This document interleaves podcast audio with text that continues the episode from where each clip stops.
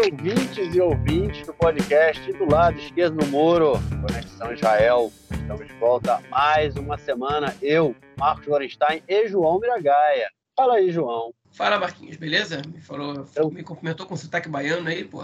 Saiu o sotaque baiano, eu também percebi isso no final. Saiu. Assim. Fala aí, João. pois é, saiu, foi sem querer. É na verdade, eu gostaria de estar na Bahia neste momento, carnaval no, Rio, no, no, Brasil, né? Estaria feliz na Bahia nesse momento. Aqui são 10 e 18 da noite, 12 graus, 12 graus, nos arredores de Modi'in, no centro aqui de Israel. Tá muito frio aí, João? Cara, hoje, hoje esfriou um pouquinho mais, mas tô sabendo que vai chegar um charava aí essa semana. Ah, eu vi, eu vi que vai fazer um calor infernal aí, mas acho que no final da semana, se eu não me engano, vai ter uns dias aí de 28 graus, eu vi no, no aplicativo. É. Se fizer 28 é verão, hein? 28 é verão. Semana passada eu encontrei nosso nosso amigo, companheiro e ouvinte, é, Rafael Stern, né? E ele falou que ele sempre acompanha a meteorologia e o clima de Modena pelo nosso podcast. E de Carmiel também, né? Então fica aí o nosso abraço pro, pro Rafael Stern, nosso assessor de assuntos climáticos e climáticos, né? E do meio ambiente, de uma forma geral. É isso, é isso. Vamos deixar então de delongas e vamos passar para o nosso primeiro bloco, porque acreditem, ouvintes e ouvintes, não faltam notícias para a gente contar para vocês. Bom, gente, é isso aí. Vamos tratar da reforma judicial, essa reforma que tem a possibilidade de acabar né, com a democracia liberal israelense, de acabar com a independência do governo judici do, do sistema judiciário, né, atrelá-lo completamente ao, ao governo né, e ao, ao parlamento, né, impedindo aí que o, o, o, o poder judiciário tenha uma, uma independência. É, e, enfim, a gente já está acompanhando isso há alguns meses, né, desde que essa coalizão desse novo governo tomou posse. Essa semana ainda tivemos aí, mais uma vez, tanto no domingo, é, milhares de pessoas pelas ruas do país se manifestando contra a reforma em Tel Aviv, em Haifa, Jerusalém, Modine, também por outras cidades, né? pessoal indo para a rua reclamar. É, teve também é, em Jerusalém, na segunda-feira, mais uma vez, milhares de pessoas também subiram, foram até Jerusalém é, se manifestar na porta do parlamento. Tem até uma foto muito legal que tinha tanta gente, eles começaram a fazer uma passeata né, ao redor do, do parlamento, e o parlamento ele fica num monte, né? É, então, você via de longe, assim, as fotos são bem legais. É, e, enfim, foi uma semana em que continuou muita pressão em cima é, do governo para que essas leis não fossem aprovadas. Teve aí é, que essa reforma não seja não só aprovada, né, que ela não seja votada. É, teve é, o, o, embaixador americano aqui em Israel falando que o, o, Netanyahu deveria pisar no freio. Ele falou, ele deu uma entrevista falando que ele disse isso ao Netanyahu, né, que ele deveria pisar no freio. O presidente Herzog continua botando muita pressão para que é, o, o, Netanyahu segure aí essa reforma do judiciário para que possa ter um diálogo entre, é, enfim, pelo menos entre a oposição e a situação para decidir isso, né? A gente comentou disso na, na semana passada, é, mas de qualquer forma o governo resolveu começar aí a reforma do judiciário. Na segunda-feira foram apresentadas duas leis, uma lei que é, ela impede com que o judiciário possa é, é, é, meter o bedelho, vamos dizer assim, né? na nomeação de ministros. Né? A gente tem o caso de, é, no caso, um deputado que ele é, é, esteja com, tendo problemas na justiça, né? ele não respondendo processos, ele não pode é, é, é, assumir como ministro, né? Ele pode ser primeiro-ministro e não pode ser ministro, né? É por isso que o Netanyahu ele é primeiro-ministro. É, e o Deri, o, deputado Ariel Deri, ele, ele é um cara condenado pela justiça, enfim, teve um caso extremamente complicado aí sobre isso, a gente comentou isso nos últimos episódios. Ele, o Supremo Tribunal de Justiça proibiu que o Deri fosse é, é, empossado como ministro, Netanyahu teve que demiti-lo e agora eles aprovaram essa lei né, em primeira votação para que o, o né, o Supremo, não possa interferir na nomeação de ministros, ou seja, caso essa lei seja aprovada é, é, é, até o final é, e eles nomeiem o Deri novamente para ser ministro, o Bagatz não poderá fazer nada. E a segunda lei é uma lei que impede que o Bagatz ele possa é, é, cancelar, né, ele possa dizer que leis básicas elas não podem ser canceladas, né? É, foi mal aí, mas enfim, é, quando uma lei ela é aprovada, é, mesmo sendo básico ou não, há, há a possibilidade de, o Bagatz cancelar, né? Caso é, quando teve a lei da a, a lei da lei do Estado-nação, né? A Foca Leão, que é uma lei básica que ela foi votada alguns anos atrás, uma lei muito polêmica, muito polêmica, é, e o Bagatz e foram apresentados vários é, várias apelações né, ao Supremo para que essa lei fosse cancelada. E o Supremo falou que não, mas no caso ele julgou. Né? E ele poderia ter dito que sim, que essa, caso essa lei entrasse em choque com uma outra lei básica. Mas ele julgou e falou: não, não entra em choque, e essa lei foi aprovada. Então, o que o governo quer agora é impedir que o Supremo Tribunal de Justiça é, possa mesmo ter o direito de julgar uma lei básica. Ou seja, no momento em que o parlamento aprove, eles querem que isso é, se torne realidade. E no dia de hoje foram aprovadas aí outras quatro leis aí, né, que continuam avançando nessa reforma do, do judiciário. João, começou a reforma do judiciário, João. Será que a gente vai até o final com ela, cara? Cara, é o seguinte, eu acho que não, pelo menos não do jeito que ela está sendo apresentada. Mas eu acho, eu acho, é, não, é, não é certeza de nada, né? É, enfim, bola de cristal ainda não, ainda não saiu à venda, pelo menos uma que funciona de verdade, e quando sair, dificilmente vou ter dinheiro para comprar. Mas, enfim, vamos falar sobre, sobre o que aconteceu, então, porque, porque isso pode ajudar a gente a, a tentar decifrar o que, que, vai, o que, que vai acontecer, né? É, no, assim, a, a, o clima de tensão já está pesado, já tem um tempo. Né? É, a gente não teve diálogo entre as duas partes. O presidente tentou intermediar as negociações, não conseguiu, e blá blá blá. A exigência da oposição era que o, que o governo paralisasse o processo é, de aprovação das leis. E, o, e, o, e, a coalizão ela dizia que ela queria negociações sem é, términos prévios, né? sem condições prévias. E, enfim, a oposição tem toda a razão com isso. Né? Como é que você vai negociar se a lei vai ser aprovada quando ela está para ser, né, quando ela está para ser levada à votação daqui a dois, três dias, né? Ou você para para a gente debater qual é a lei que, que vai ser aprovada ou não, que vai ser levada à votação, se, se é que vai ter alguma ou não, ou a negociação não é de verdade. E o governo, enfim, deixou claro que a negociação não era de verdade, né? É, e levou levou as leis à aprovação. Só que antes disso, a conselheira jurídica do governo, a Gali é, é Barabi Miara, ela durante, dentro da Comissão de Constituição e Justiça, ela enviou membros da sua equipe para fazerem comentários nos projetos de lei e para debaterem alguns pontos. Né? E aí o Simcha Rotman, que é o presidente da Comissão de Constituição e Justiça, e para quem quer escutar um pouquinho mais sobre o papel desse cidadão nesse cargo, é só voltar no nosso episódio passado, no episódio 175, ele acusou a, a, a conselheira jurídica do governo a estar tá tentando travar o projeto de lei e atrasar tudo. Hein? e ela disse que estava fazendo só o seu trabalho, né, que é propor o debate das leis e, que a lei vá, vá à votação da maneira mais consistente e correta possível. Né?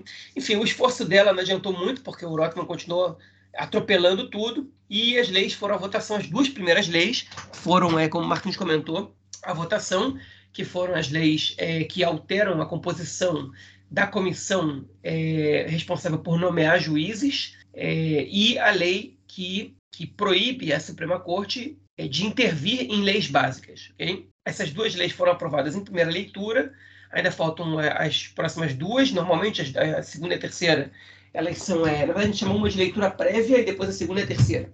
Para facilitar, eu vou chamar aqui de primeira leitura.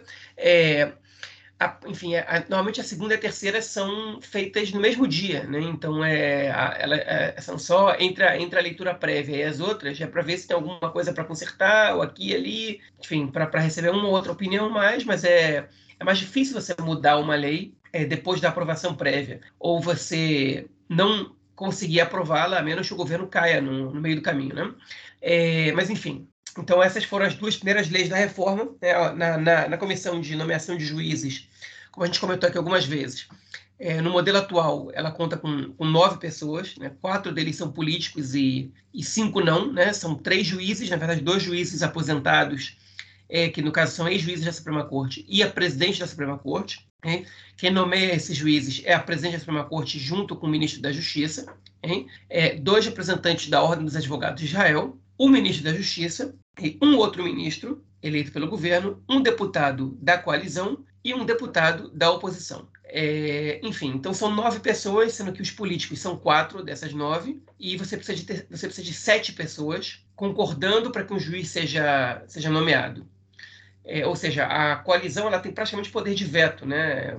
porque com um deputado da coalizão mais dois ministros, né, em geral também são, são deputados, você pode. É, você tem três de nove. Então você tem praticamente poder de veto. Né? O que elimina, é, descarta praticamente essa, esse argumento fajuto de que a maioria da comissão ela sempre vai ser de esquerda, porque os juízes são de esquerda e são progressistas e blá blá blá, e os membros da Ordem dos Advogados são parte do meio jurídico e são e são funcionários do deep state e blá blá blá, isso é uma grande bobagem. A gente sabe que isso é uma grande bobagem, mas isso não, não funciona assim, pra, não funciona igual para todo mundo. O governo, não satisfeito com essa situação, ele mudou, alterou, né, pelo menos nessa primeira leitura já, já passou a lei, que altera a comissão formadora de juízes é, para nove pessoas, mas ela retira os dois membros da Ordem dos Advogados e substitui por outros dois deputados é, da coalizão, sendo que um deles é o presidente da Comissão de Constituição e Justiça. Ou seja, dos nove participantes, cinco são membros do governo ou da coalizão, três são juízes e um é um membro da oposição. E não satisfeitos com isso, essa lei também diminui de sete para cinco o número mínimo de pessoas que têm que concordar é, para a nomeação de um juiz. Ou seja, a coalizão vai poder nomear juízes é, a bel prazer, como quiserem, okay? sem nenhuma interferência nem da oposição, né, okay? nem, de, nem do, do Poder Judiciário de uma maneira geral, que não vai ter influência nenhuma, na, praticamente, no caso eles discordarem da coalizão. Né? Essa, essa é a situação que foi criada. E a segunda lei tira do Poder Judiciário o direito de é, vetar, o direito de intervir numa lei básica. O Poder Judiciário, é importante dizer, a Suprema Corte de Israel, é, ela nunca cancelou uma lei básica. Ela já deu pareceres, ela já sugeriu mudanças, é, mas ela nunca proibiu, ela nunca vetou uma lei básica a Suprema Corte tem o direito, desde os anos 90, de vetar qualquer lei em Israel, de considerar que uma lei em Israel não é legítima e não é legal, no caso dela contrariar um princípio de qualquer uma das leis básicas, que são as leis que têm caráter é, constitucional. Né? É, e uma pergunta que está no ar há muito tempo é se o governo pode cancelar uma lei básica porque ela feriria aspectos de outra lei básica. Como Marquinhos comentou muito bem, a lei nacional do povo judeu, né, o Roca Leon, foi a primeira vez que a Suprema Corte realmente debateu esse tema de maneira é, séria e, no fim das contas, eles decidiram não vetar essa lei nacional, alegando que ela não interferia no, no princípio de igualdade é, garantido pela lei é, Kavod Adam que é direitos do homem e da sua liberdade, e que prevê igualdade entre os cidadãos. É, a Suprema Corte considerou, não por unanimidade, mas considerou que a lei nacional ela não interfere é, na, na, na, igualdade entre os cidadãos israelenses. O que é questionável, o que é polêmico, mas enfim, assim eles é, decidiram. Eles quase interviram na lei é, que garantia o, o primeiro-ministro substituto, né, no caso que era o, o Benny Gantz, quando Netanyahu e o Gantz fizeram aquele governo em conjunto que durou só um ano, mas acho que eles criaram esse cargo obsoleto, absurdo, né, é, de primeiro-ministro substituto. E a Suprema Corte não gostou daquilo, eles transformaram em lei básica justamente para a Suprema Corte não vetar, ou ser mais difícil eles vetarem. Eles fizeram vários pareceres sobre essa lei, mas eles não vetaram. Né? Mas o governo já quer eliminar de vez a possibilidade da Suprema Corte vetar uma lei básica, porque aí eles podem lançar quantas leis básicas eles quiserem, porque em Israel não existe nenhuma regra é, de como devem ser as leis básicas. Qualquer lei pode ser uma lei básica, né? é, o que é um defeito da, da democracia israelense profundo, né? porque você, enfim, as leis básicas têm que ter caráter constitucional, mas você pode criar uma lei básica criando o cargo, né, ou fazer uma emenda numa lei básica criando um cargo de primeiro-ministro substituto, né? enfim, e isso vale. Né? Ou criar uma lei básica dizendo que é, a Suprema Corte não pode intervir na nomeação de ministros, como o que eles estão tentando fazer agora, o governo está tentando fazer agora, e pronto, passa a ser uma lei básica, apesar disso não ter nenhum caráter constitucional. E é, como o governo tem receio de que essas leis básicas possam ser vetadas pela Suprema Corte, porque elas não têm caráter constitucional, então o governo está proibindo a Suprema Corte de vetar leis básicas. Né? É, essas foram as duas primeiras leis que passaram. A votação foi de madrugada, teve briga, teve acusação, teve protesto, teve tudo que a gente já comentou na semana passada e teve outra vez essa semana, mas essas duas leis passaram. Né? E aí, logo depois, essas duas leis passaram, teve muita reação da comunidade internacional, teve reação interna de Israel, de juristas, de economistas, de tudo. O dólar disparou, as ações caíram, o mercado reagiu né, a, essa, a essa reforma. Né? É, as pesquisas, o Canal 13 fez pesquisas de intenção de voto e mostrou o governo caindo oito cadeiras, em relação a, a, ao momento atual. Né? Numa, nessas nessa pesquisa feita, o Meretz, por exemplo, não, não passava a cláusula de barreira, ou seja, se, se, se tivesse uma junção entre o Partido Trabalhista e o Meretz, o governo poderia cair até nove, até dez cadeiras nessa brincadeira aí. É, enfim, e a oposição estaria com 64, de 64 a 66 cadeiras, né? E, enfim, é um negócio grotesco, porque inverteria praticamente a situação. Partidos que não ultrapassaram a cláusula passariam, como o Balad, né? Partido Árabe Balad. O Likud cairia para 27 cadeiras, o Eixapito chegaria a 26, né? Enfim, é, a, a, insatisfação com a reforma ela não é pequena e ela tende a aumentar no caso da economia continuar é, em frangalhos. Só que não satisfeito com isso, na quarta-feira, o governo, né, a coalizão, empurrou outras quatro leis, outros quatro projetos de lei, que eles tinham adiado na semana passada, que são, é, que eu vou dizer agora para vocês quais são esses projetos, okay? que não são menos importantes do que as que foram aprovadas, não. Okay? Uma é que candidatos a juízes da, da Suprema Corte devem receber uma pré-aprovação da Comissão de Constituição e Justiça, da Knesset, que, como qualquer comissão, ela tem sempre uma maioria de membros da coalizão, que essa é a lei número um. A lei número dois é, é o parágrafo de superação, que a gente chama, que em hebraico chama Piscatet Gabrut, okay? que é a lei que permite a Knesset é, enfim, cancelar vetos da Suprema Corte a leis, com, enfim, é, é, ou seja, submeter as leis a uma segunda votação na qual o veto da, da Suprema Corte seria derrubado, okay? e a coalizão não à toa propôs é, essa, essa superação com um mínimo de 61 deputados, ou seja, a Knesset passa a ter é, mais poder do que a Suprema Corte, também no que diz respeito a interpretar a Constituição, que é, no caso as leis básicas, a lei da limitação, okay? que é que para cancelar uma lei, a Suprema Corte ela vai precisar de unanimidade entre os juízes, ou seja, todos os juízes têm que estar de acordo para que uma lei seja cancelada. Okay? E a emenda DERE, na verdade são cinco leis, né? porque uma lei não tem a ver com, com o sistema jurídico, né? mas eu vou comentar sobre ela agora para a gente se aprofundar no próximo bloco. E a emenda DERE, obviamente que ela não tem esse nome, que é que a Suprema Corte não pode intervir na nomeação de ministros indicados pelo governo. Teve uma quinta lei, que é a submissão da Corregedoria da Polícia, ou seja, da instituição interna da polícia responsável por investigar a própria polícia, ao ministro da Segurança Pública, da Segurança Nacional agora, né, mudou o nome, e não mais ao comandante da polícia. É, a gente vai comentar sobre essa proposta de lei no próximo bloco, ok?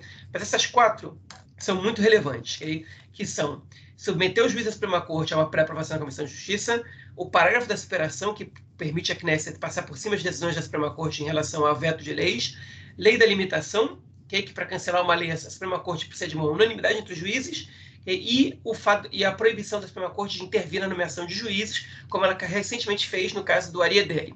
Então, olha só, agora o Simcha Rotman, que é o presidente da Comissão de Constituição e Justiça, ele foi entrevistado pela jornalista Nathalie Shemtov, do Canal 12, uma entrevista genial, que ela fez perfeita. Né? ela, disse para ele o seguinte, olha só, é, qual, é a, qual é a garantia que vocês dão de que a Knesset é, não vai forçar para passar uma lei que afeta os direitos humanos, né? Porque olha só, vocês, o que, que vocês fazem? Vocês querem é, participar da nomeação de juízes, okay? e, e, indicar os juízes que vão ser nomeados na Suprema Corte. Okay? Depois disso, vocês querem que se o juiz possa vetar, se os juízes possam vetar uma lei, que eles tenham unanimidade, inclusive por juízes nomeados por vocês. Okay? Vocês lançam uma lei, a lei é aprovada na Knesset, e que para que a Suprema Corte vete, tem que ter unanimidade. Se ela veta, vocês podem, no caso, decidir que ela não tem o direito de vetar uma lei básica. Então, ela, ela é, até uma lei básica, a Suprema Corte não pode vetar. E se ela veta uma lei normal, vocês têm o direito a piscatit gabruto, que é a lei da superação, que vai lá e passa por cima do veto. Okay? Então, quem é que vai garantir que as leis que estão sendo legisladas pela Knesset agora, elas vão ter algum mecanismo de controle? Okay? E ele falou que não tem nada disso, que, que isso é absurdo, porque a Knesset não, não, não, não, faz esse tipo de coisa, e que, obviamente, que a justiça vai ter seu, os juízes vão ter seu papel, e etc. Ela falou assim, mas uma lei, por exemplo, anti-comunidade LGBT, como você mesmo comentou, que era legítima, quem vai defender a comunidade LGBT? E aí ele disse, ah, eu não disse nada disso, nunca propus nada disso, está falando é mentira. E aí ela foi, editou e lançou no Twitter dela uma entrevista que ele deu para um programa de rádio que passa todos os dias de manhã, um programa bem, bastante escutado, né, do, é, que chama é, Kalman Lieberman, no, na, na Reshet Bet, que é a rádio pública, que ele disse abertamente que ele acredita que hotéis que não querem é, hospedar é, casais homossexuais, é, por convicções religiosas dos seus donos, devem poder ter o direito de dizer não para os hóspedes, para supostos hóspedes que, que venham a querer se hospedar nos seus hotéis. E se essa se uma lei que permita aos donos de hotéis ou aos donos de restaurantes escolherem que determinadas populações não podem acessar os seus estabelecimentos, não vai ter ninguém para dizer que isso é ilegal. Okay? Porque isso vai ser legal, porque a Suprema Corte não pode vetar a Knesset é, de, de passar por cima dos, dos princípios de igualdade das leis básicas. E, no, e, aí, quando você pergunta para o governo quem é que vai garantir os direitos humanos, aí o Smotrich bate no peito e fala: Eu, eu vou garantir, pode confiar em mim. Né? Um sujeito que, enfim, que passa por cima dos direitos humanos todas as vezes que pode, que acredita que não existe terrorismo judaico, o judeu joga uma, um coquetel molotov, um árabe joga um coquetel molotov, o judeu não comete ato de terrorismo, mas o árabe sim, enfim. Esse é o tipo de pessoa que vai decidir se essas leis forem aprovadas, passarem em terceira João, leitura, tudo, tudo no país, né? Sim, fala. João, o Smotrich, o Smotrich foi preso em 2005, né, no período da, da saída de Israel em Gaza, com litros e litros de, de é, litros e litros de combustível que ele estava levando, que ele queria fazer um, um alguma um atentado, alguma coisa ali na Yalom, se eu não me engano, né, na, na, na, na grande avenida que corta ali o centro do país, né? É... Ele, não foi, ele, não foi, condenado, né? ele foi preso de maneira preventiva, mas no final Isso. das contas ele, ele foi solto, as investigações não, não, não continuaram e, e, ele foi liberado ali. Mas enfim, era claro que ele estava planejando alguma coisa é, enfim, no, no, mínimo um ato de sabotagem ele estava planejando fazer ali. É, mas enfim, então, essa é a situação que a gente está passando agora. Se essas leis passarem, a Suprema Corte vai perder todo o poder que eles têm. Ela vai servir praticamente nada, vai ser um órgão totalmente obsoleto. E não é, não é à toa que a comunidade internacional está gritando contra isso. Hein? Não é à toa que, enfim, que o mercado está tá se manifestando, porque enfim, hoje você, você manda um negócio desse, amanhã, enfim, é, é, o governo de Israel vai poder decidir o que ele quiser, passando por cima de todas as regras, e empresas estrangeiras que entrarem aqui é, vão ter receio de o governo possa tomar uma decisão de que, por exemplo, eles, eles é, não vão poder mais é, é, produzir produtos para a comunidade LGBT, ou para o público secular, ou para, para os árabes e tal. Estou falando qualquer coisa, pode ser qualquer coisa a partir disso, ok? E no fim das contas eles vão ter investido dinheiro num país que não é, enfim, que não dá retorno financeiro, que é problemático, e vão preferir investir dinheiro em outro lugar. Israel não é um país como a China, por exemplo, podem falar, ah, porque a China também não é uma democracia e tem muita gente investindo na China. Só que a China tem um mercado interno gigantesco de mais de 1 bilhão e 300 milhões de pessoas é, crescente que está aumentando o seu, o, seu, é, o seu salário médio e o, e o, seu poder aquisitivo. A China é um país que tem um custo é, é muito baixo de produção, é, tanto por terem matéria-prima quanto por, por, seu, por sua força de trabalho, ter, ainda ter salários muito mais baixos do que Israel, por exemplo. Né? Então, para o investidor entrar na China, ele sabe que ele vai contar com, com, enfim, com um mercado interno em crescimento e, e, e gigantesco, okay? com uma, uma, força de produção barata, com matéria-prima barata, coisa que ele não está longe de ter em Israel. Aqui em Israel, o que você tem de, de bom no país okay? É, são os cérebros, né? São, as, são é, o investimento em educação, principalmente na área do high-tech, que, que, enfim, que, você, que vale a pena você investir, porque sabe que daqui saem bons produtos. Só que tirar esse investimento daqui e levar para outro lugar não é tão difícil, porque você até pode tirar as pessoas daqui se você quiser. Não é a Hungria que tem indústria de base, então você está comprando ferro, se você ir para outro país, você não pode é, levar a tua empresa é, siderúrgica para outro lugar. Né? Não, é, não são esses países da Europa Oriental que também estão passando por, é, por, por processos de, de, crise na democracia. Aqui já é muito fácil o país quebrar né, é nesse, é, nessas questões. É muito rápido também isso acontecer. E, e a economia está respondendo a isso. Né? E isso é o que, enfim, isso é o que é, é preocupa a parte da população. É, o presidente continua se reunindo com, com intelectuais, com juristas, com, com políticos para tentar, tentar promover uma negociação. Membros do governo às vezes frequentam essas reuniões ele tem chamado principalmente juristas conservadores né, para poder se basear e poder ganhar a confiança do governo, para tentar convencer o governo de moderar essas propostas. Né? Líderes do Likud começaram a se manifestar, por exemplo, o Barkat, né, o, é, que é o ministro da, da Indústria e Comércio, que é um sujeito milionário, já foi prefeito de Jerusalém, o Nir Barkat, ele disse que está muito preocupado, que ele tem conversado com high-techistas e que realmente não é, não é balé, o dinheiro vai estar tá indo embora do país. É, é, é enfim, na, na, na, comissão de finanças, na, na, verdade o governo hoje se reuniu, né, o gabinete se reuniu com a comissão de finanças, eles estão começando a preparar o orçamento para o ano que vem. e já tem vários problemas. Eles não estão conseguindo é, é, cumprir com várias promessas que eles fizeram de campanha, e durante essas reuniões eles foram alertados de que, que se caso a reforma judicial avance, as consequências elas são inestimáveis pela, pela economista-chefe do Ministério da, das Finanças, pelo presidente do Banco Central de Israel. Um monte de gente fez uma série de alertas ao governo sobre o que pode acontecer, hein? e a, a situação está começando a pegar. E hoje o Moshe Koppel, hein, que é o, o líder do Fórum Coelet, ele disse numa reunião privada, num evento privado, é, que a Pisgatit Gabrut, que é o, o parágrafo de superação que, que, que permite a Knesset passar por cima de decisões da Suprema Corte, é uma lei estúpida que é, não faz sentido okay? e que ela, ela não, provavelmente não vai ser aprovada e que ela só está lá por causa da população ultra-ortodoxa, que forçaram a barra para que ela esteja lá. Okay? E é o seguinte, agora eu quero mais, mais para terminar minha fala sobre essa parte. Por que a população ultra-ortodoxa ela quer tanto a Pisgat Gavrut? Okay? Essa semana eu escutei um podcast muito bom do, do N12, que é o um podcast de jornalismo do Canal 12, okay? e eles é, entrevistaram, entre outras pessoas, o Yair Cherky, que é um jornalista ultra-ortodoxo, que, que, inclusive saiu do armário na semana passada, né? admitiu sua homossexualidade, foi uma bomba na, no meio jornalístico, na comunidade ultra-ortodoxa, mas enfim, são caso à parte. Né? Não quero falar agora sobre a, a, vida privada dele, até porque ele mesmo pediu na postagem dele que, que o assunto ficasse por ali mesmo, enfim. Então, digo só como curiosidade, já que ele tornou público, eu posso tornar público, mas não quero transformar isso num tema específico. Mas, enfim, o Air Check é um jornalista espetacular, um cara que é, faz análises excelentes, é, e ele conhece o mundo ultra-ortodoxo, faz reportagens muito boas, tem uma visão de mundo bastante diferente da minha, mas isso não impede que eu valorize ele como jornalista, como profissional que é. E ele diz o seguinte, que a população ultra-ortodoxa está entre as populações que é mais protegida pela Suprema Corte. Né? A Suprema Corte, no caso, quando as determinações judiciais deles, normalmente elas vão a favor das minorias né, e das populações mais fracas. E a população ortodoxa várias vezes foi protegida por medidas da Suprema Corte. É, e, e, eles reconhecem isso. E ele, eles, né, nesse podcast, eles pegaram vários, vários momentos que os deputados da, da, do, do, da, dos partidos ortodoxos se referem a decisões da Suprema Corte como algo que lhes foi positivo no meio de discussões da Knesset. Né? É, inclusive no governo passado, quando o Lieberman quis forçar é, uma lei que retiraria os subsídios à população ortodoxa e a Suprema Corte vetou, porque isso ia, ia levar a parte da população uma situação de extrema pobreza. Enfim, eu, o Moshe Gafni, que é o líder do, do partido Degla Torá, que é um dos dois partidos que compõem o judaísmo da Torá, ele foi lá e citou isso, a Suprema Corte entrou e me defendeu, e você perdeu o Lieberman e tal.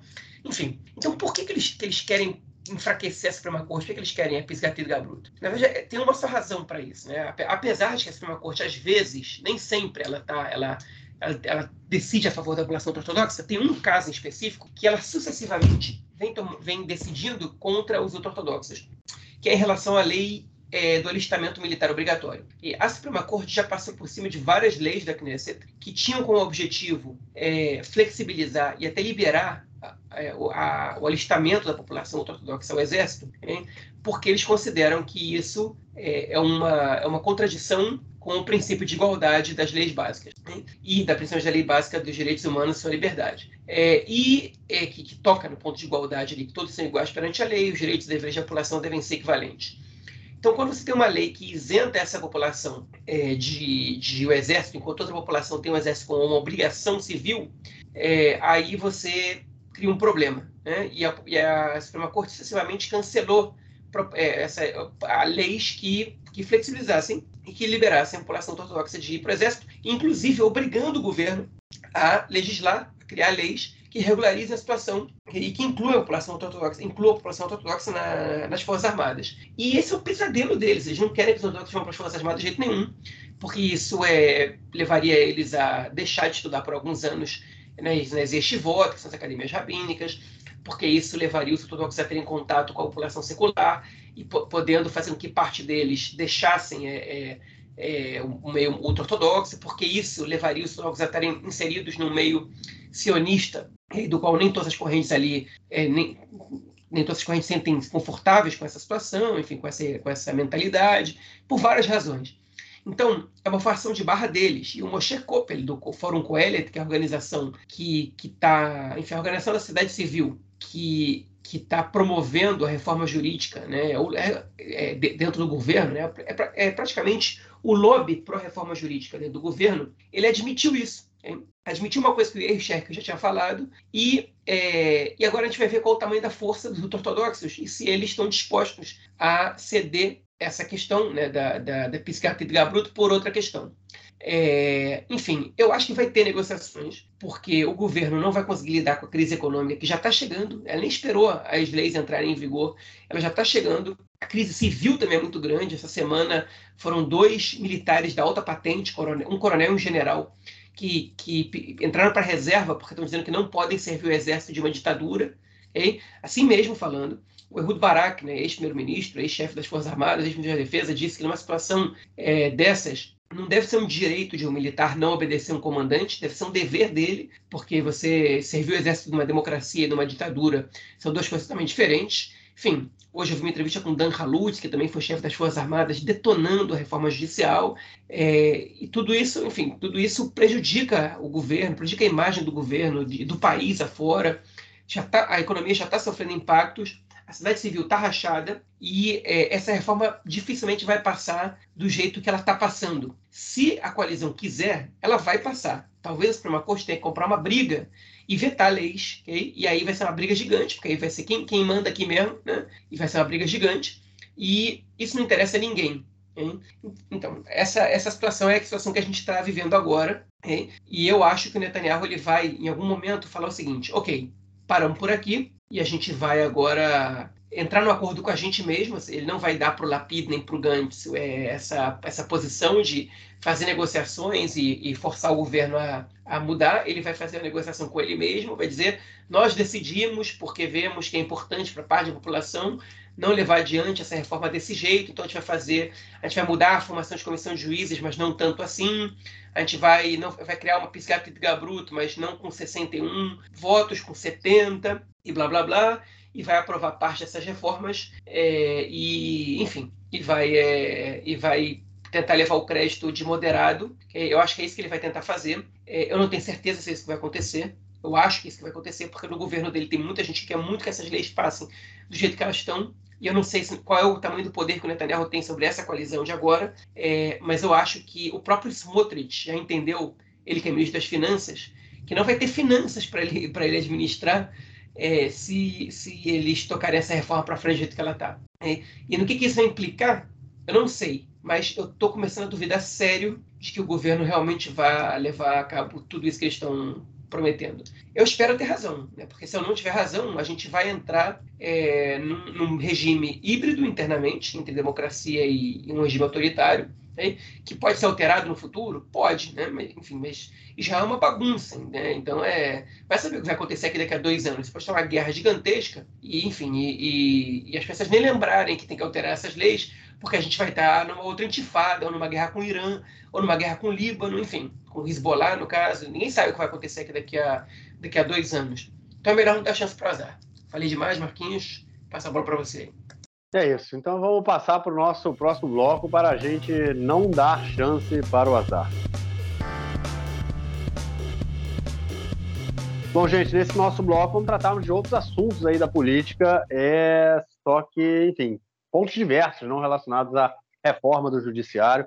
É, a primeira notícia do bloco é sobre o chefe do Serviço Interno de Secreto de Segurança, né, o Shabak, ou Shin e é, ele recomendou aí aos políticos que diminuíssem o tom. O Shin Bet já tem é, algumas semanas né, que ele vem informando aí que eles estão captando aí informações de que há muita tensão na sociedade, muita coisa acontecendo, né, tanto do lado de cá do muro quanto do lado de lá do muro, e a gente vai comentar aí também é, no próximo bloco mas é, o governo agora quer criar uma comissão para combater a incitação entre os dois lados e, por incresça que parível, essa comissão aí seria chefiada pelo Ben-Gvir, o cara que abre a boca somente para incitar.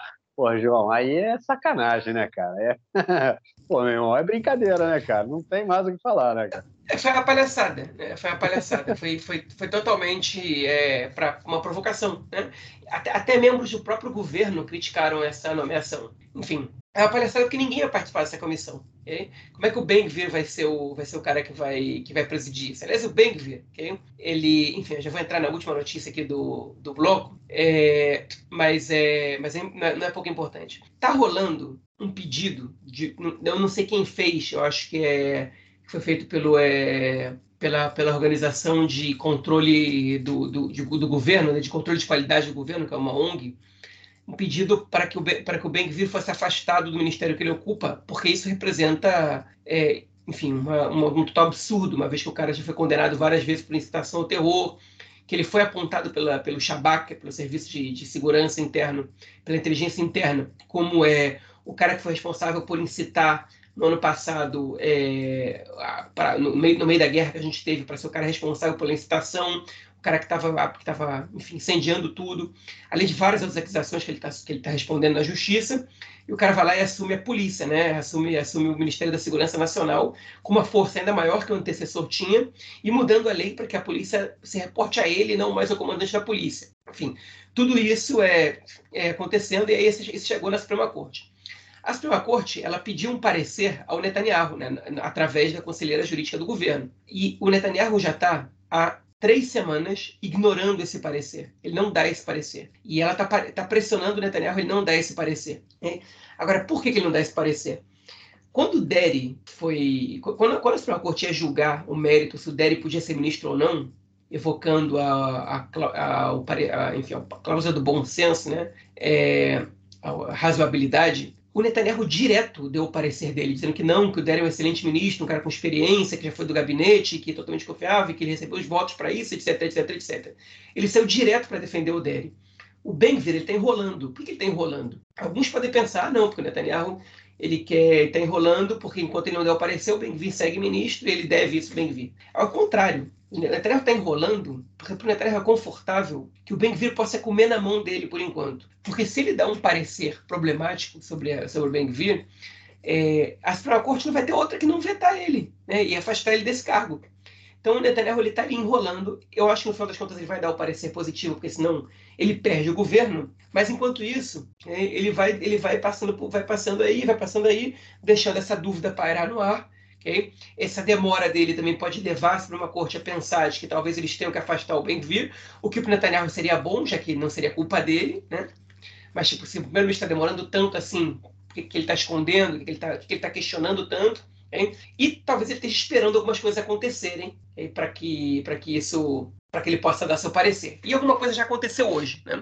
O que aconteceu hoje? Hoje uma, notícia, uma reportagem da jornalista Daphne Liel, do Canal 12, ela compromete o Ben-Gvir, enfim, é, não, não, bastante, não é suficiente para derrubar o ministro, mas dá mais, mais argumentos para quem quer ver ele longe desse ministério. A gente comentou que eles já conseguiram passar, antes dele assumir o, o ministério, inclusive, uma lei que submete a política ao ministro, ao ministro da, Segurança, é, da Segurança Nacional e não mais ao comandante da polícia. E o que, que isso quer dizer? Que o ministro ele acaba sabendo de todas as investigações, ele acaba decidindo o que, que vai ser feito. Ele tem uma opinião não, não profissional sobre o caso, porque ele não é um profissional, ele é um, um membro do corpo político, e, ele toma decisões que, que, enfim, que são sobre operações da polícia, ele recebe informações que antes eram confidenciais, etc. Isso, por exemplo, pode também acontecer quando membros do governo forem investigados, né? é, membros do seu partido, talvez até ele mesmo, né? E, e isso já é um problema muito grande. É, ou pessoas com quem ele tem ligação, parte do eleitorado dele, né, quando o, o pessoal da, dos assentamentos, dos assentamentos ilegais, né, no Aracvaota, Juventude das Colinas, ele pode não ordenar operações contra essa população, já que são a base de eleitores dele, enfim. E tudo isso são suspeitas, né, porque você não pode provar que ele já fez isso até agora, mas são suspeitas são temores que todo mundo tem, todo mundo, pelo menos, que tem alguma, alguma coisa dentro da cabeça, tem, né, e que podem acontecer. O que aconteceu hoje? É, a polícia, há umas semanas, aí na cidade do Marquinhos, em Modin, ela limitou as manifestações na frente da casa do ministro da Justiça, Yariv Levin, a duas vezes por semana. Né? E aí, o deputado Gilad Kariv, né, do, do, Partido Trabalhista, ele escreveu uma carta para o comandante da, da polícia cobrando explicações, dizendo que isso, isso, é, isso não é razoável, existe, uma, existe o princípio de liberdade de manifestação, de liberdade de expressão, e que você não pode proibir os manifestantes de estarem onde eles quiserem, protestarem onde eles quiserem, desde que eles não estejam comprometendo a ordem e etc, etc. E aí o Gilad Caribe ele recebeu uma resposta não do comandante da polícia, mas sim do Bengvir, do, do, do, do gabinete do Bengvir. Só que essa resposta, ela não foi proposital. Simplesmente, a secretária do Bengvir, ela mandou essa resposta para ele é, sem perceber que tinha mandado essa resposta para ele. E aí, ela direto ligou, e as gravações dessas, dessas, dessas chamadas telefônicas foram mostradas hoje no telejornal no Canal 12.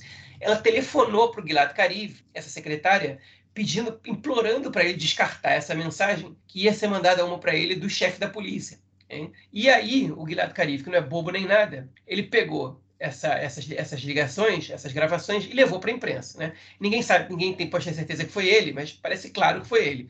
Ele disse o seguinte: olha só, eu escrevi para o chefe da polícia. Quem me responde é o ministro. Hein? Alguma coisa está tá acontecendo aí. se, eu, se eu pedir explicações para o chefe da polícia por uma proibição de uma manifestação política, okay? Eu espero que o chefe da polícia me responda com argumentos técnicos. Se quem está me respondendo é o ministro, ele tem clara intervenção numa proibição de uma manifestação política da oposição. E se o ministro está usando a polícia para proibir, para limitar uma manifestação política da oposição, ele está transformando a polícia no, no, armamento político dele, né? numa força política dele. Então, essa situação de hoje, ela é uma evidência, ou talvez a primeira grande evidência, de que o que o queria fazer era isso mesmo. Okay?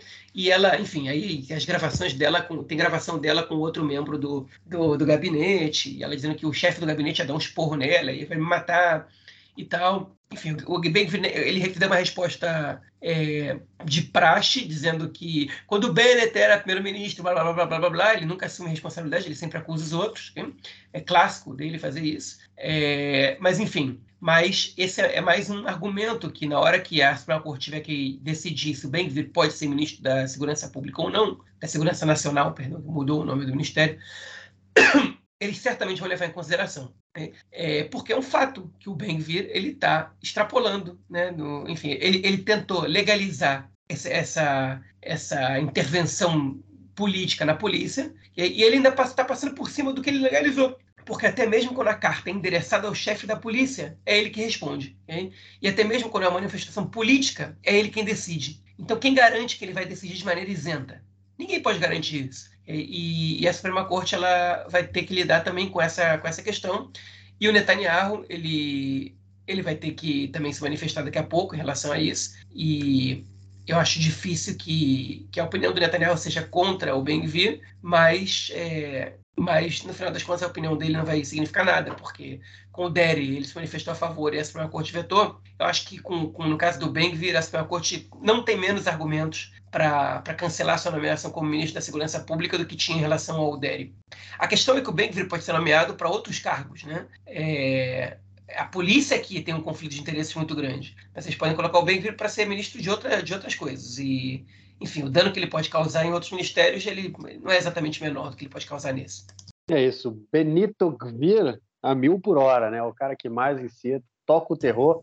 É, a, gente comentando tudo, né, sobre a excitação dele aqui, enfim, é, o que a gente vai comentar no próximo bloco, mas é, é imagino que não, imagino que não esteja, como, como, não está o outro lado da fronteira, é onde a, a como chama o PICUR, né, a, a, a, possibilidade de investigar, a possibilidade de ter acesso ao que acontece lá, é um pouco mais baixa do que aqui.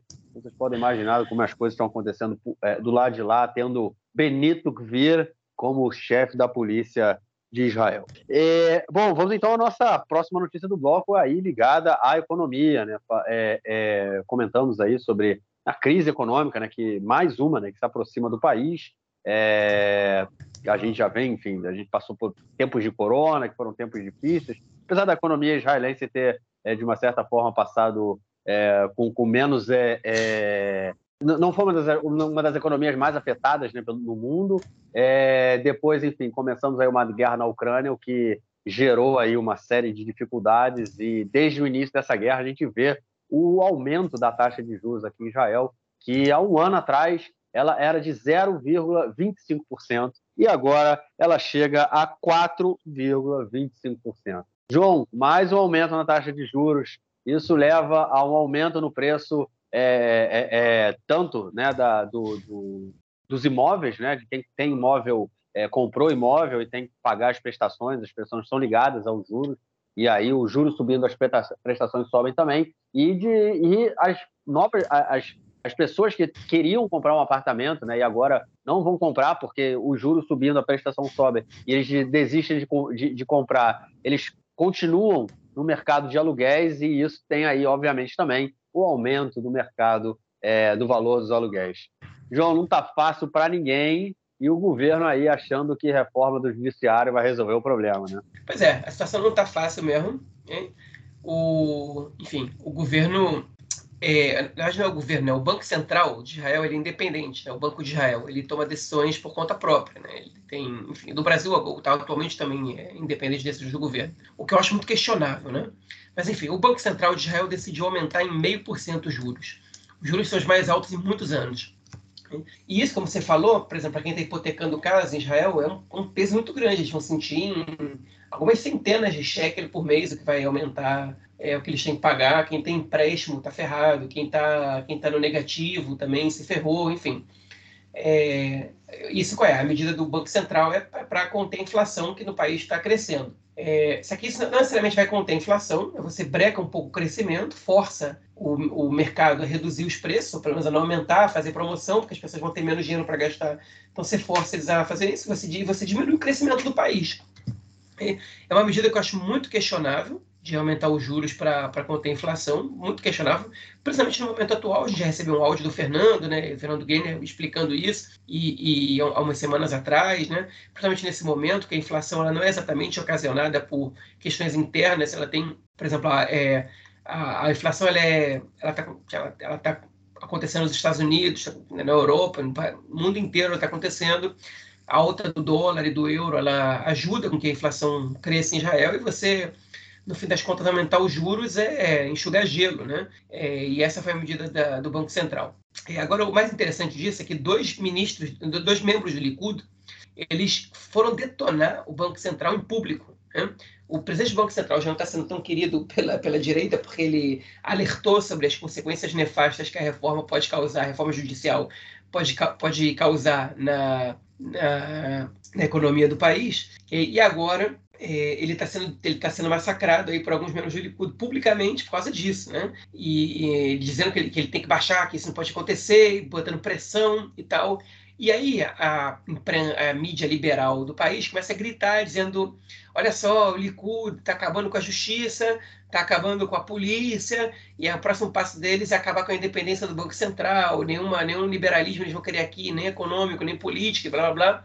O que forçou Netanyahu a público escrever em hebraico em inglês, e no Twitter dele, que a, a, lei de independência do Banco Central foi criada quando ele era ministro da, é, da das Finanças e que ele, de jeito nenhum, vai acabar com a independência do Banco Central. O Banco Central tem total independência, não importa quem é o primeiro-ministro, etc, etc, etc. Enfim, então é essa, essa, essa é a crise agora que o governo passou é, nessa, nessa última semana causa da questão econômica mas a real é que não está indo bem as coisas e com a reforma judicial vai piorar. E o Banco Central não está ajudando muito, né? Porque eles estão lidando com a inflação como se fosse uma questão interna, parecida com o Banco Central do Brasil, para quem está acompanhando, né?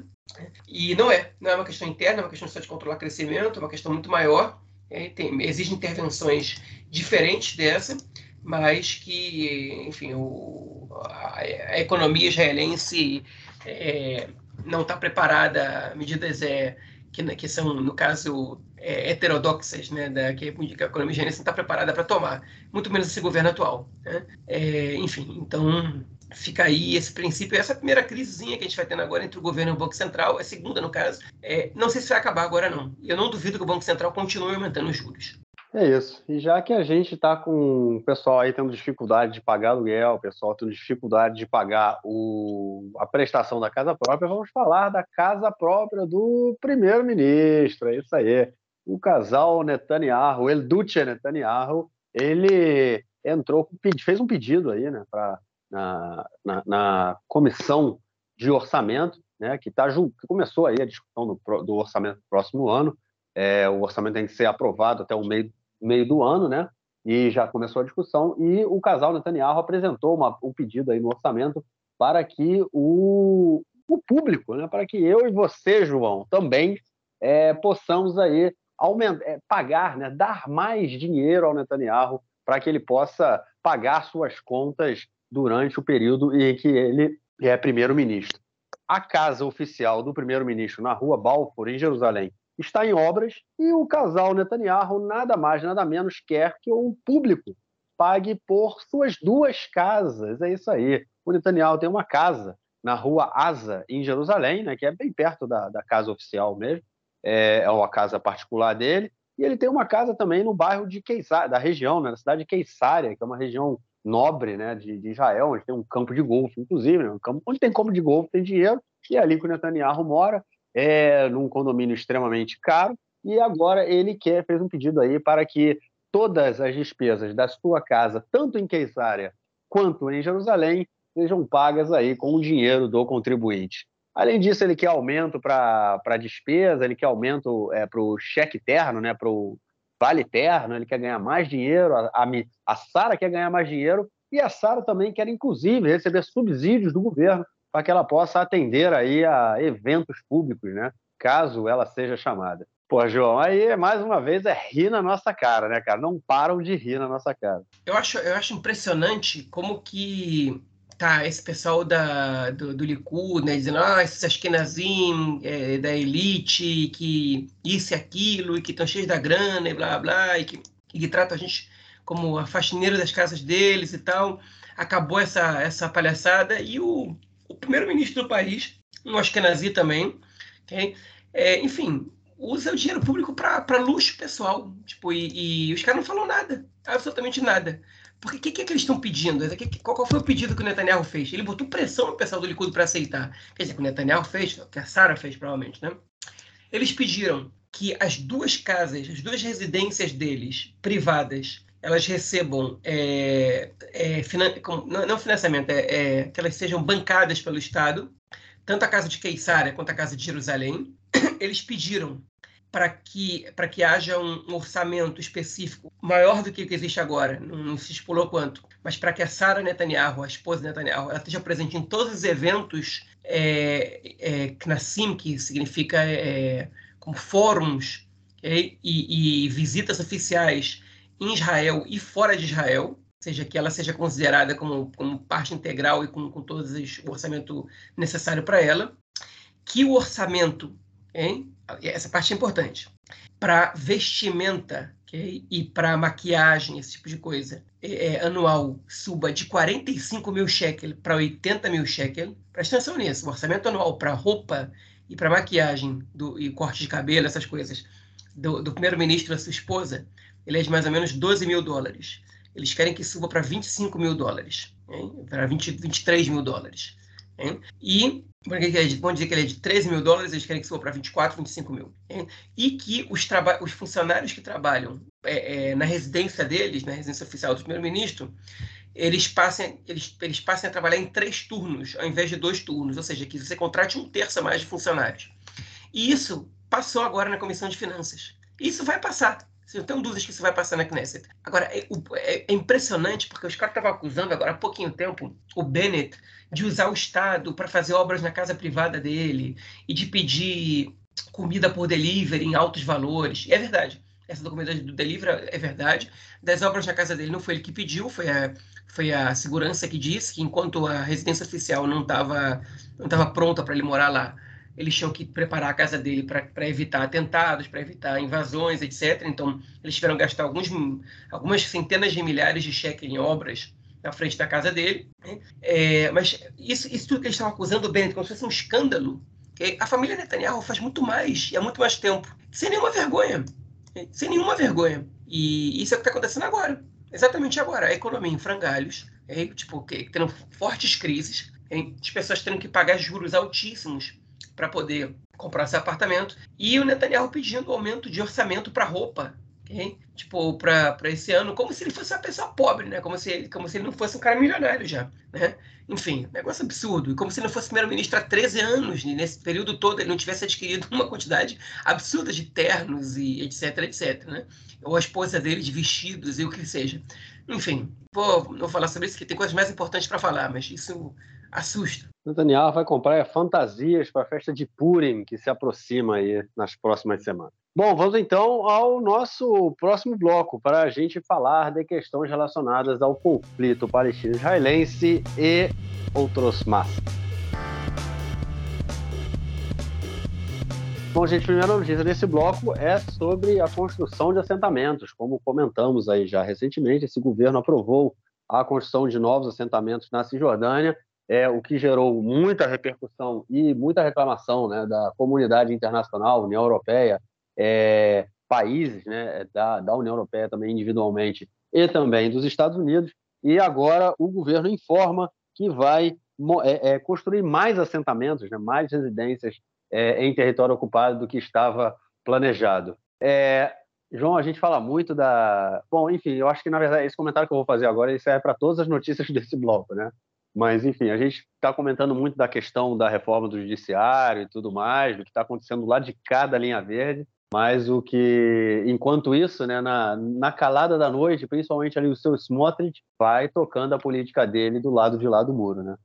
Vai, é, enfim, eu não tenho muito mais que comentar sobre isso. É só a única coisa que eu percebi nisso é que quando o Israel avisa para os Estados Unidos que vai ser só isso, é porque eles já estão sofrendo pressão com essa reforma judicial. Então eles não querem sofrer pressão também por causa da questão dos assentamentos. Então, algum lado eles têm que escolher para tentar fazer política.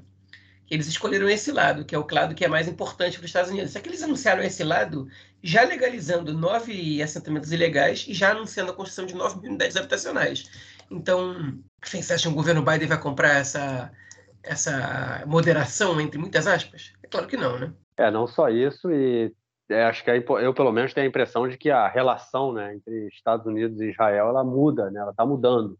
Lentamente, mas ela está mudando. A gente já tem aí uma, uma série de deputados do, do campo democrático, né, do Partido Democrata, em, em, nos Estados Unidos, né, que são muito né, anti-ocupação, é, e, enfim, tem uma força muito grande dentro do Partido Democrata, e obviamente que isso influencia diretamente nas decisões que vão ser tomadas aí pelo partido e pelo presidente é, na próxima no próximo período. Então essa relação já está mudando. Eu acho que com esse governo aí a tendência é que esse afastamento, né, que, que agora está muito no início, está muito no início, mas é pode ser que a gente veja pelo menos esse período próximo, né, em que a gente tem um governo democrata e não republicano no, nos Estados Unidos, é esse afastamento, não, não afastamento, né, mas vamos dizer assim um um esfriamento né, da, das relações entre Israel e, e Estados Unidos. Bom, a próxima notícia do bloco é ainda sobre o Ben-Gvir, né? a gente falando muito aí do, do Benito Gvir este episódio, e ele resolveu lançar né, a, a operação Romat Magen Stein, Romat Magen 2. É uma operação que ela foi lançada aí pelo Ariel Sharon há mais de 20 anos atrás, uma operação para é, quando começou a segunda intifada, né, Israel é, lançou essa, essa operação como forma de combater a intifada, e foi, enfim, durou anos aí, e o Ben Gvir agora, ele diz que lançou a Romat Magen 2 para combater o terrorismo, é, e o que ele vem fazendo agora, é, pelo menos em Jerusalém Oriental, é criar o caos. Tem tentado derrubar muitas casas que foram construídas sem autorização da prefeitura, é, houve greve geral em Jerusalém Oriental essa semana, confrontos com a polícia, é, enfim, é, também do lado de cá a coisa está esquentando. É, João, mas o Ben Gvir é muita balela, né, cara? Fala, fala, fala, é, enfim, é, gosta muito de lançar é, palavras ao vento, mas ele está tendo poucas, é, poucas vitórias, vamos dizer assim, nesse governo até agora. Né? É, é difícil mencionar, difícil mensurar isso até agora, mas enfim, o Gvir, ele, ele na verdade se meteu numa, num lugar que é difícil ele conseguir cumprir, é, cumprir com as promessas que ele fez. Né? Enfim, é que nem o Lieberman, quando disse, me bota como ministro da, da Defesa que, que em dois dias eu, é, eu, eu, eu ou que o, o Ranier, que é o líder do Hamas, abdica da luta armada, ou que ele, ou que ele aparece morto. Né? E, e ele foi ministro da, da, Defesa há mais de um ano e isso não, não chegou nem perto de acontecer. Né? Quando você faz promessas incumpríveis, né? que nem numa ditadura você consegue cumprir, numa, numa ditadura bem autoritária, é, você, enfim, acaba se complicando. E então o que, que o Ben faz? Ele tenta subir o tom sempre né, para que, é, que a retórica dele siga prevalecendo. É, e no caso das coisas não poderem sair do jeito que ele quer, ele arrume um culpado ele vai arrumar esse culpado.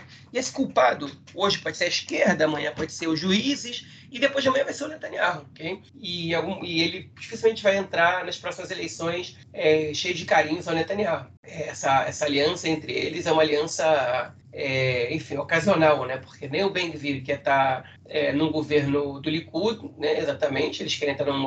O, o Likud não formou com as pessoas da, da, do grupo do Ben-Gvir nunca, né? Por exemplo, nem o próprio Netanyahu, quando, quando existia um partido chamado é, é, Leumi, que tinha uma galera do, do, dessa ala do Ben-Gvir que pertence a esse partido, como Michael Benari, eles não entraram para a coalição, o Netanyahu deixou eles de fora. Né? E, então, enfim, é uma situação que não, não agrada a nenhum dos dois, ele vai ter que sair buscando algum culpado.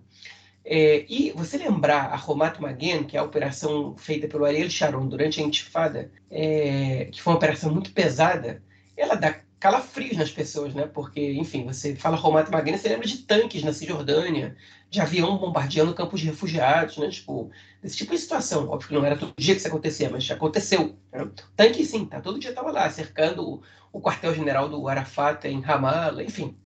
E você fala em, em, em né? Que nessa operação para Jerusalém Oriental, é um negócio bizarro, enfim. Você já está vendo que algumas coisas estão acontecendo ali, né? As pessoas estão tendo mais dificuldade de, de, passar pelos checkpoints, porque a gente tem que sempre lembrar que Jerusalém Oriental tem bairros que estão do outro lado do, do muro de separação, né? do lado direito do, do muro de separação, e, e, a própria população de Jerusalém está tá dividida, né? E, e, algumas pessoas querem entrar para trabalhar e, e, a passagem pelo checkpoint está demorando horas, né? É, tudo isso está acontecendo, é parte da, do objetivo do Ben-Gvir, que é fazer com que os palestinos tenham uma vida pior. Né? A polícia deixa eles com uma vida pior ali em Jerusalém Oriental, enfim, para que para que eles é, desistam, para que eles criem mais tumulto, para jogar um pouco mais de lenha na fogueira que ele mantém sempre acesa, né? E, enfim, e se puder fazer um incêndio grande, para ele vai estar tá ótimo, né? O cara é piromaníaco, é isso que ele quer. É, mas, no fim das contas, ele não consegue fazer muito, porque para você fazer uma operação grande, você precisa do exército, não só da polícia. E o, o ministro da Defesa, por sorte, ele está se mostrando um sujeito bem mais razoável do que eu esperava que ele fosse, né? porque ele estava acompanhando a retórica do Netanyahu até pouco tempo atrás e de repente ele melhorou. Né? E ele está sendo um cara responsável, está sendo um adulto responsável aí dessa, desse governo até o momento. É, é verdade que ele não se manifestou ainda sobre a, sobre a reforma jurídica, é verdade que ele ainda é, não, não, não partiu para briga séria contra o Smotrich em relação à, legalização de, de assentamentos ilegais. É, enfim, ele, ele, ele tem limites também, ele também é um cara do Likud, a gente não pode esquecer. É, mas, por outro lado, enfim, é, é, ele, ele não está emprestando o exército para essas é, maluquices do Ben-Gvir e do Smotrich pelo menos até agora, né? Se o Netanyahu um dia disser para ele faz isso, ele vai, ele vai ser obrigado a fazer. Se ele vai ficar no cargo ou se ele vai se demitir, é o que a gente vai ver no caso disso acontecer. Mas, enfim, esse é o, é o problema do Ben-Gvir é esse, é que ele não tem a faca e o queijo na mão. Ele tem só o queijo. se você der a faca para ele, ele corta o queijo e corta mais um monte de coisa. É isso. Ben-Gvir aí sempre arrumando confusão, né? Mas, enfim, que, que um cara como ele faria também na política se não arrumar confusão? Você comentou aí sobre ele estar tá num lugar em que ele, ele não pode mais ficar de falastrão como ele fazia antes, né? porque agora ele faz parte do governo, mas acho que também faz parte de uma total inexperiência, de não ter a mínima noção né, do que é fazer política e estar na política. Né?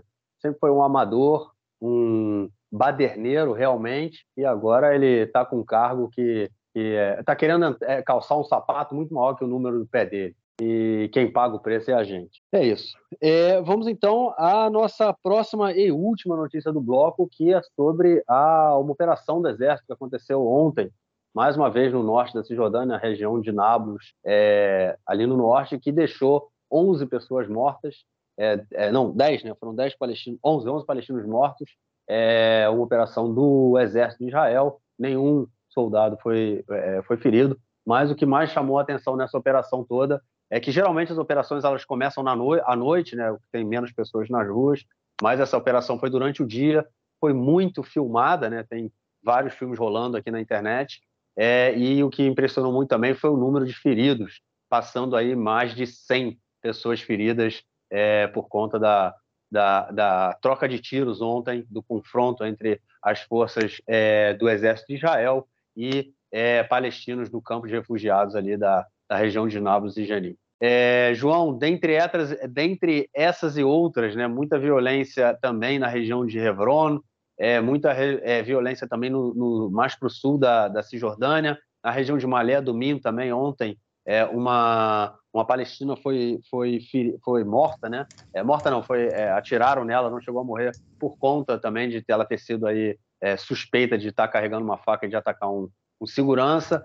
É, mas o que a gente vê aí, e também Jerusalém Oriental, né, pegando fogo, e o que a gente realmente vê aí é a proximidade de, não sei se é uma intifada, né, porque, é, enfim, a gente não sabe o que vem por aí, mas pelo menos uma nova onda de conflitos muito intensos entre é, palestinos, né, árabes, né, de, de, Israel, né, e também palestinos é, que vivem fora da, da linha verde, é, entrem em confronto aí com as forças de segurança, sejam elas da polícia ou do exército. É, olha, o caso foi o seguinte, aconteceu agora em Nablus, né? Essa foi a operação mais mortal do exército israelense é, na Cisjordânia em muitos anos.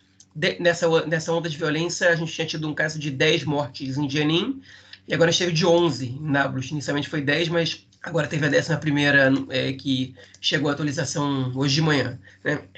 Enfim, então qual é a, qual foi a situação? Por que, que isso aconteceu? É, a inteligência israelense recebeu informações de que estavam planejando um atentado a tiros, que aí que o foco disso estava em Nablus. Então eles colocaram umas pessoas ali na, é, na surdina, do lado de uma mesquita, e eles ordenaram, entraram ali e ordenaram que, que os suspeitos que eles sabiam onde estavam, né, por informações de inteligência, se entregassem.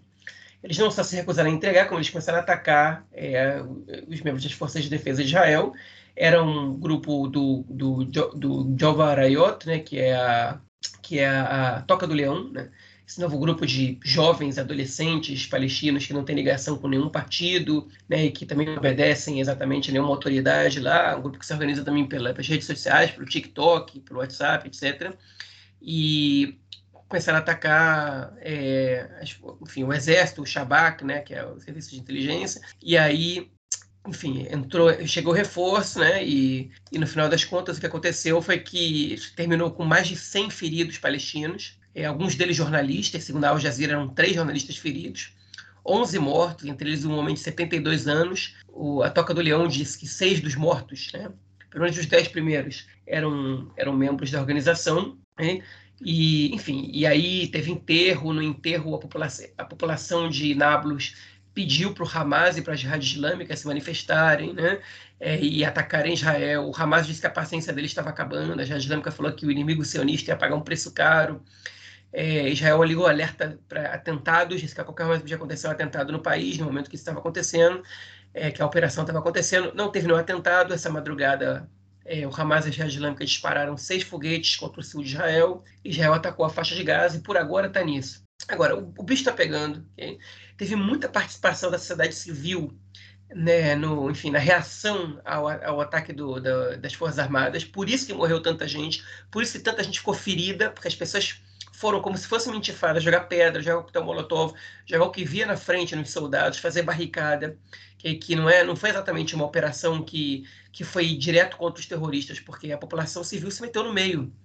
E aí, quando isso acontece, o exército não para e morre gente. Né? E, enfim, isso é uma mostra de que quando os palestinos estão dispostos a, a morrer né, nessa, nesses confrontos com o exército, é porque a situação está muito ruim. Né? E, e ela está muito ruim, e não tem quem pare é, é, os, os, palestinos nesse momento.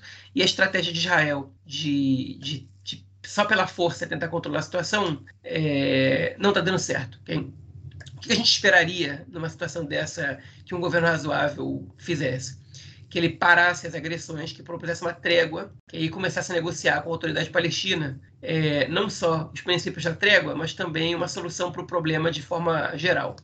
Esse governo vai fazer isso? Claro que não. Okay? Vai fazer o contrário disso. Esse governo está deslegitimando a autoridade palestina, está criminalizando a autoridade palestina, e, e não vai acontecer nada de bom ali esse governo trabalhando para que a autoridade palestina ela caia, né, que ela, ela entre em colapso, que aí, sem se importar com quem vai entrar no lugar, que é ao contrário das orientações de todos os, enfim, o corpo técnico, né, o corpo das forças de segurança israelenses, dos Estados Unidos, da União Europeia, que o que vai, que vai surgir no lugar é pior, hein? mas o governo israelense ele não está.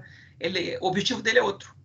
É, ainda que o Netanyahu, o Gallant, saiba que isso vai ser ruim, eles são reféns do Smotrich, do Ben-Gvir, e, e, eles não podem simplesmente negociar, e dos eleitores radicais deles, eles não podem negociar com, a autoridade palestina, não podem fazer uma trégua, e a gente vai ver mais um ciclo de morte, mais um ciclo de violência, que é, pode piorar muito mais essa, essa escalada. É difícil que ela melhore, ela pode piorar muito mais. E essa semana o Nasrallah, é o líder do Hezbollah lá no, no Líbano, ele disse que não precisa fazer nada com Israel agora.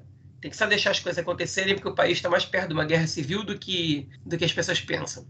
Eu acho que ele exagerou. Acho que guerra civil está tá, tá longe de ser a questão. Okay? E uma das razões pelas quais a gente está longe de uma guerra civil, não é a única, mas é uma delas, é que a gente tem inimigos externos que é, acabam fazendo com que o país se concentre em defender toda a sua população civil em vez de brigar internamente. Okay? E o Nasrallah, quando ele diz um negócio desse, ele está dizendo o seguinte: eu não vou atacar Israel agora, e isso vocês também não atacariam. Okay? Você já está mandando os inimigos de Israel ficarem quietos e deixar que Israel se exploda sozinho. É, não sei se os palestinos vão fazer isso. Okay? Não sei se eles vão ficar quietos, porque, enfim, os grupos palestinos, os mais radicais principalmente, eles vivem dessa resistência armada, né? É, é, o que eles têm para trazer, é o que eles têm para apresentar. Né? E, enfim, então é, não sei se, se isso é vai acontecer e também o Nasrallah não tem absolutamente nenhuma liderança sobre, sobre os grupos palestinos. Mas, é, enfim, é uma. É, é, só para a gente entender como é que o, os inimigos de Israel estão olhando e observando a situação, né? Não, é, não deixa de ser curioso. Mas, enfim, a gente só está falando de coisa ruim aqui, né? A gente não tem esses. Acho que a gente está falando que não tem nada bom que a gente está falando aqui agora. Não tem notícia boa acontecendo em Israel. A situação está muito ruim. E a gente deixou notícias de fora aqui. Né? Tem muita coisa que a gente deixou de fora que o podcast vai ficar muito longo e porque também tem coisas que a gente. que não, o interesse é, não, é, não é tão grande, mas não está faltando notícia ruim, não. Tá? Aqui só está acontecendo coisa ruim. Então, é, essa é, a, essa é a situação. Talvez o bloco do Nelson ele tenha alguma coisa boa para apresentar aí. É isso. Então vamos para ele. Um bloco do Nelsinho, para vamos ver se a gente, a gente torcer vai ter alguma coisa boa para contar para gente.